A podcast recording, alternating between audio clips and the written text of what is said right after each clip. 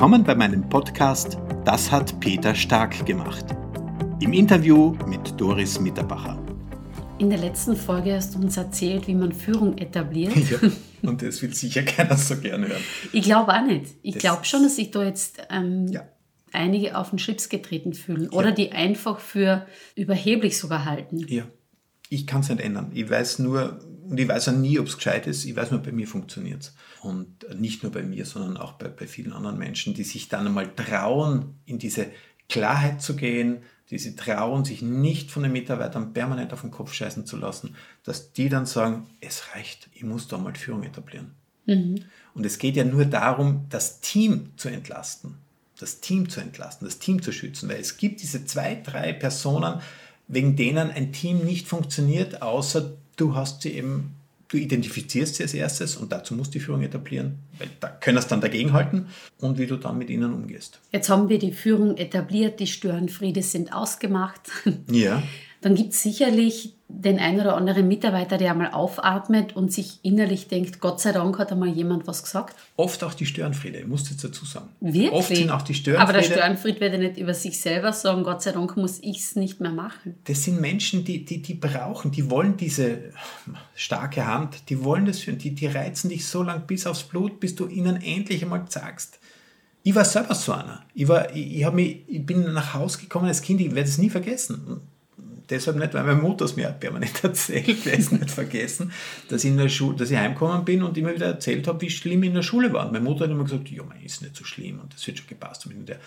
Bis ich dann mal gesagt habe, ich habe sogar in der Ecke stehen müssen, das war ganz furchtbar. Und dann hat meine Mutter gesagt, also das ist jetzt aber wirklich in Ordnung. Und dann habe ich gesagt, na endlich reagierst du mal. Endlich reagierst du mal. Endlich weißt du mir mal auch die, diese Schranken zurecht, wo, in, in denen ich mich da bewegen kann. Und, und so geht es vielen Menschen nach wie vor. Und die, die tatsächliche Energievampire sind, also die es wirklich darauf anlegen, das Rudel kaputt zu machen, das Unternehmen schwerstens gefährden, die muss man halt dann, von denen muss man sich trennen. Mhm. Die kannst du nicht heilen. Jetzt hast du Führung etabliert und jetzt kommen wir zum Thema Fördern und Fordern. Mhm. Wie passt das zusammen? Das ist das schönste Konzept, das ich eben auch von, von, von, von Professor Dr. Manfred Winterheller äh, gelernt habe und, und, und lernen durfte ist diese zwei Ebenen. Und wenn du so möchtest, ist dieses Führung etablieren so eher auf dieser Vorderseite. Extrem fordernd, extrem eng, extrem klar, ohne Wertschätzung. Einfach mal zeigen, dass du die Chefin, der Chef im Haus bist. Und auf der anderen Seite kommt das Fördern. Und das Fördern habe ich insofern schon ein bisschen angesprochen, weil es eben auch Chefs gibt, die sind auch keine guten Chefs, die sind Überförderer, die haben den Fokus nur am Fördern. Ähm, und wollen nur geliebt werden. Das ist ganz schlimm. Ähm, und im Fordern, Fördern, Quadranten sozusagen, solltest du schauen, dass du ein möglichst hohes Maß an Fördern hast, aber kein Überförderer bist und ein hohes Maß an Fordern dazu bekommst. Was meint man damit? Fördern ist wertschätzend sein, Anerkennung geben, äh, einen Spaß machen, mal eine Pizza schmeißen, eine Fete schmeißen. Ja, das heißt, das, das, dem, dem Team insofern auch Respekt zollen, dass man die Erfolge, die man gemeinsam hat, auch anerkennt und feiert. Mhm.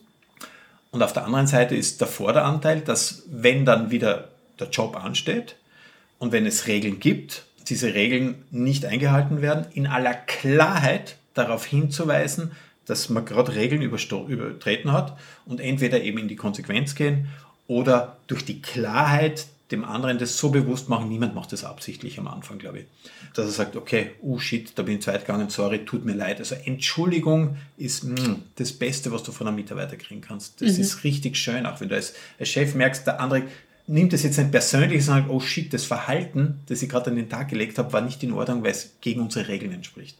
Wenn sie Mitarbeiter dann bei dir entschuldigen, bitte fein. Das ist richtig gut. Jetzt glaube ich, das, was du uns erzählt hast, funktioniert nur in einem herkömmlichen Unternehmen. Ich bin jetzt äh, in einem Bereich tätig, wo ich ausschließlich mit Unternehmern zu tun habe. Also ich, hm.